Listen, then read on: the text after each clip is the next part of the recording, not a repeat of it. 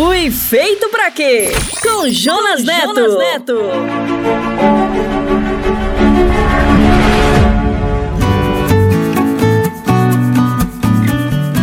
Olá, bem-vindo. Este é mais um episódio da série Fui Feito para Quê? Eu sou o Jonas. E eu sou a Val. Muito obrigado por estar conosco. E por seus comentários. Continue enviando suas dúvidas e sua opinião sobre o Fui Feito para Quê? Esta é a grande jornada na busca do plano e do sentido para a sua vida, baseado na palavra e na fé em Deus. Porque a palavra diz: somos criação de Deus realizada em Cristo Jesus para fazermos boas obras, as quais Deus preparou de antemão para que nós as praticássemos. Efésios capítulo 2, verso 10. E para começar, gostaria de chamar o nosso parceiro, o pastor Paulo Matos, e hoje ele irá responder a pergunta: quem está perdido e quem está salvo? Responde aí, pastor Paulo. Pergunte para o pastor, com Paulo Matos. Pastor, quem está perdido e quem está salvo?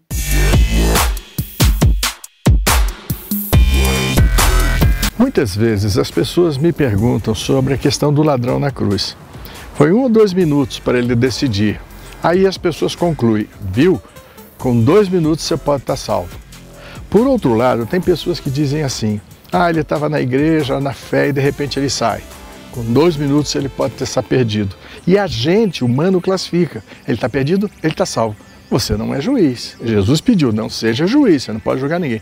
Acontece que aquele homem teve dois minutos de palestra, um com Jesus e mais um minuto com outro bandido. O outro bandido não teve chance, por quê? Toda a maldade que ele tinha no coração foi brotado ali na cruz. Ah, salva ele, primeiro salva ele, depois vem aqui e salva a gente. Você entende? Esse sentimento não é um ato, uma palavra, um sentimento, mas o outro teve o contrário. Puxa vida, você ainda está falando contra ele, cara. Você está numa situação tão ruim quanto ele, quanto eu. E você é, não teve sensibilidade para entender o que esse homem está fazendo. Mas ele teve. Ele sabia, já deve ter tido uma avó, um pai, alguém que orava por ele. Já deve ter sido criado bem na escolinha sabatina, na escolinha dominical. Então ele já tinha uma noção do que era salvação. Então quando ele conversou com Jesus, ele disse assim: Eu não preciso fazer discurso. Senhor, por favor, se você estiver lá em cima, quando você estiver, lembra de mim? Ele falou, claro, você vai estar comigo. Jesus deu demonstração que não é um ato que salva ou que tira você do céu, é o caráter. E o caráter dele foi revelado naquela hora, naqueles dois minutos que ele teve chance de falar com o seu Salvador na cruz, Jesus Cristo. Que lindo! Fui feito para quê? Com Jonas Neto. Jonas Neto. Valeu, Pastor Paulo. Se você tem dúvidas, traga para ele. Manda agora. Se você quiser rever esse episódio e os anteriores, acesse o podcast SBN. Anota aí, podcast.soboasnovas.com.br e também no SoundCloud, no Spotify e na Apple. Deus nos desenhou e nos criou com três atributos especiais: uma identidade, porque é igual a você, só você, uma geografia, que é a sua família, e o lugar onde você vive. E para um plano, um plano para você ser feliz, vivendo os processos de crescimento como filhos de Deus, sendo guiado pelo Ruá, o Espírito de Deus. As dicas para viver o plano de Deus para a sua vida estão na Bíblia.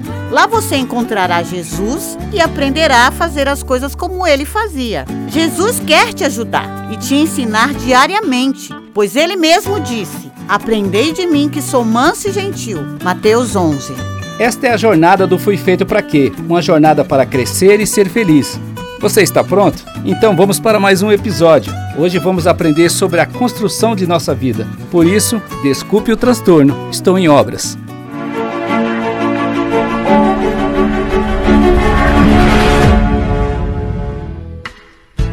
Tá vendo aquele edifício, moço? Ajudei a levantar. Foi um tempo de aflição, era quatro condução duas pra ir, duas pra voltar. Hoje depois dele pronto, olho pra cima e fico tonto, mas me vem um cidadão e me diz desconfiado, tu tá aí admirado ou tá querendo roubar?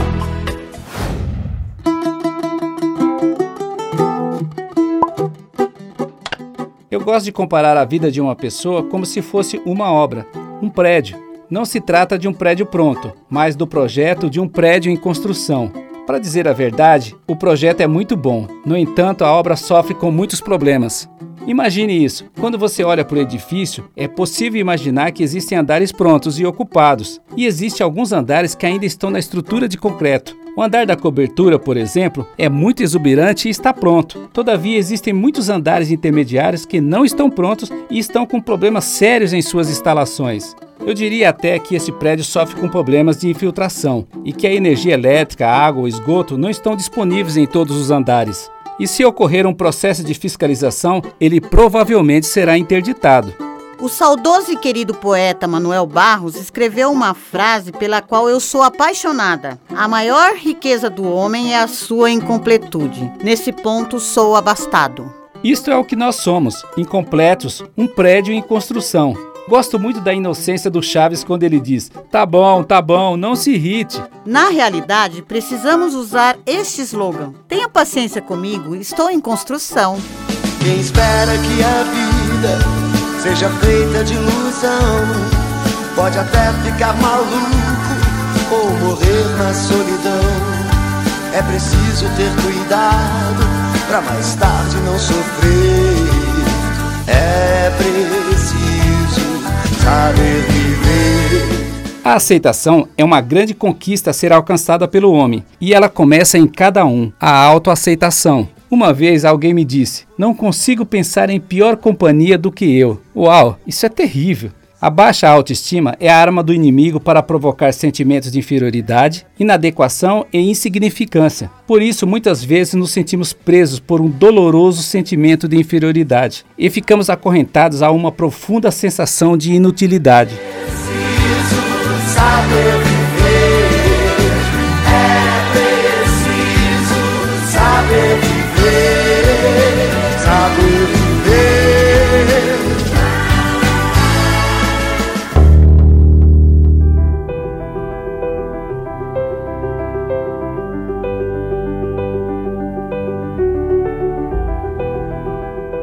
Mas Deus nos ama apesar de quem somos de fato, quer gostemos disso ou não. Ele nos chama como chamou Adão, para que saiamos do esconderijo. O apóstolo João nos declara amados do Senhor. 1 João, capítulo 3.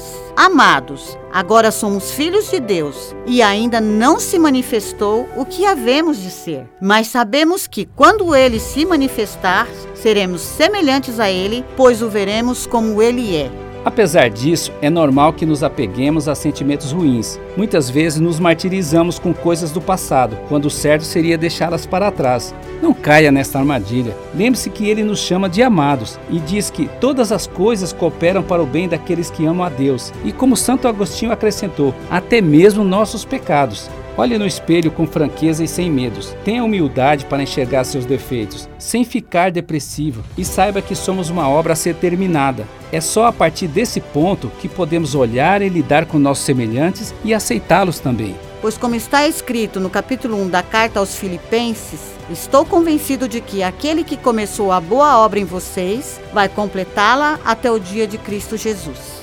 Quando você aceita a sua realidade, sem resistir e permite que o Senhor atue em você, uma transformação irá começar e a boa obra será completada. Quando você aceita a sua realidade, você poderá entender, aceitar e ajudar o seu irmão na obra que está acontecendo na vida dele também. Estamos todos em obra, estamos todos em construção.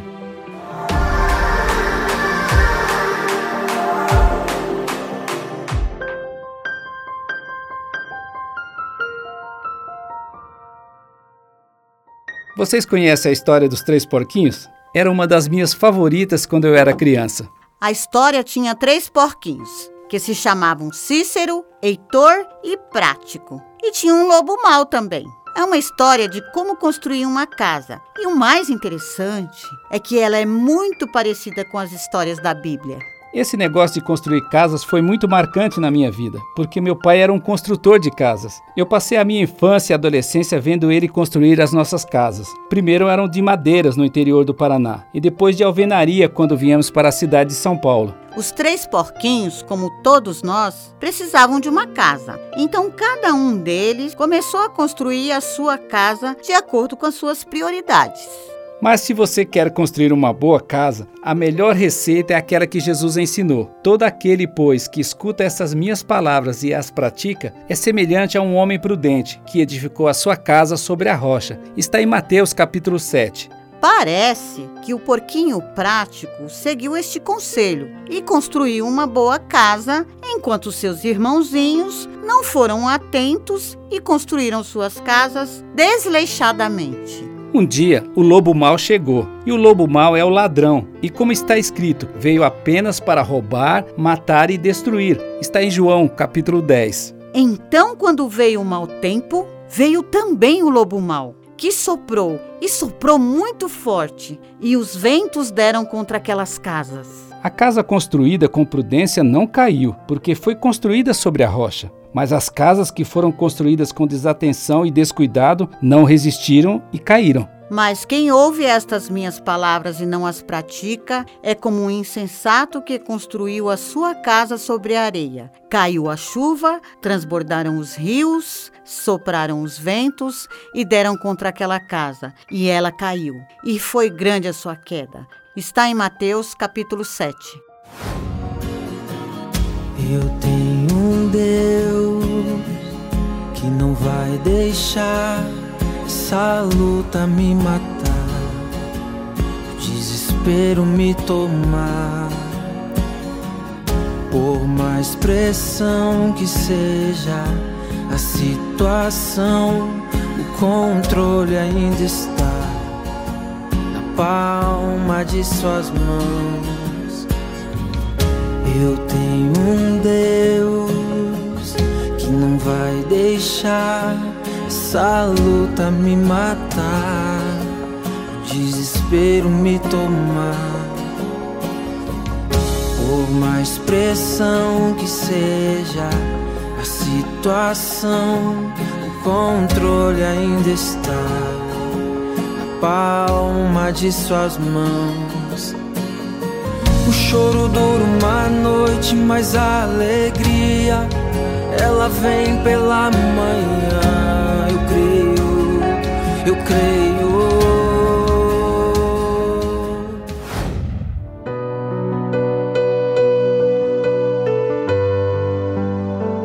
A nossa vida é semelhante a uma casa e está sempre em construção. O andamento desta obra depende do que ouvimos e do que praticamos. Não basta ouvir a palavra de Deus, é preciso pôr em prática. Como está escrito: quem ouve estas minhas palavras e não as pratica é como um insensato que construiu a sua casa sobre a areia.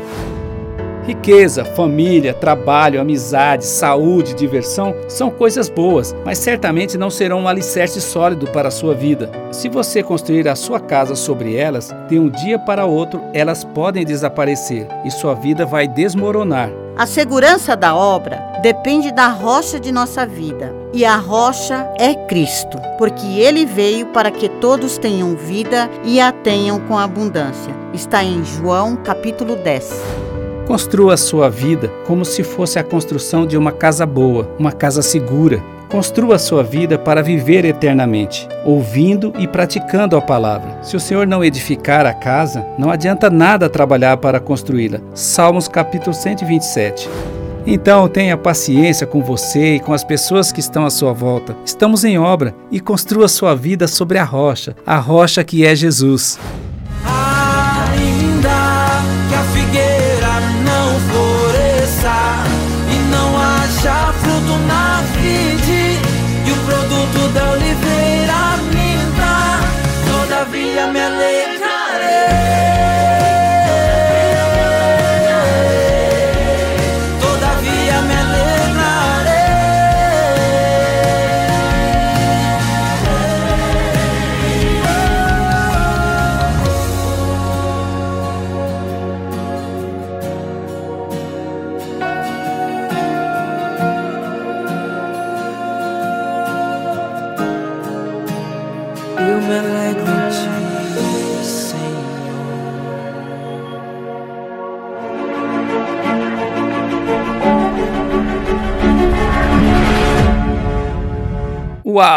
Como anda sua obra? Como anda seu prédio? Agora você já sabe o que é ser um construtor de verdade e como fazer da sua vida um prédio bonito e seguro.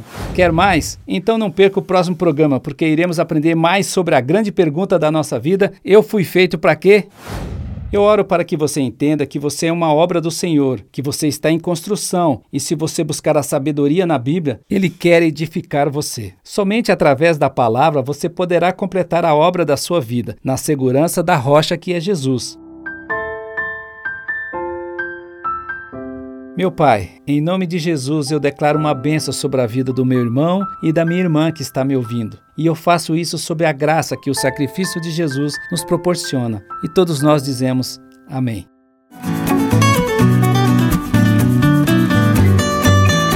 Se você quiser acessar esse conteúdo e os anteriores, é fácil. Acesse o podcast SBN. Anota aí podcast.soboasnova.com.br e também no SoundCloud, no Spotify e na Apple. Chegamos ao final. Até o próximo episódio do Fui Feito Pra Quê. Não se esqueça de nos enviar seus comentários e dúvidas. Até, Até lá! lá!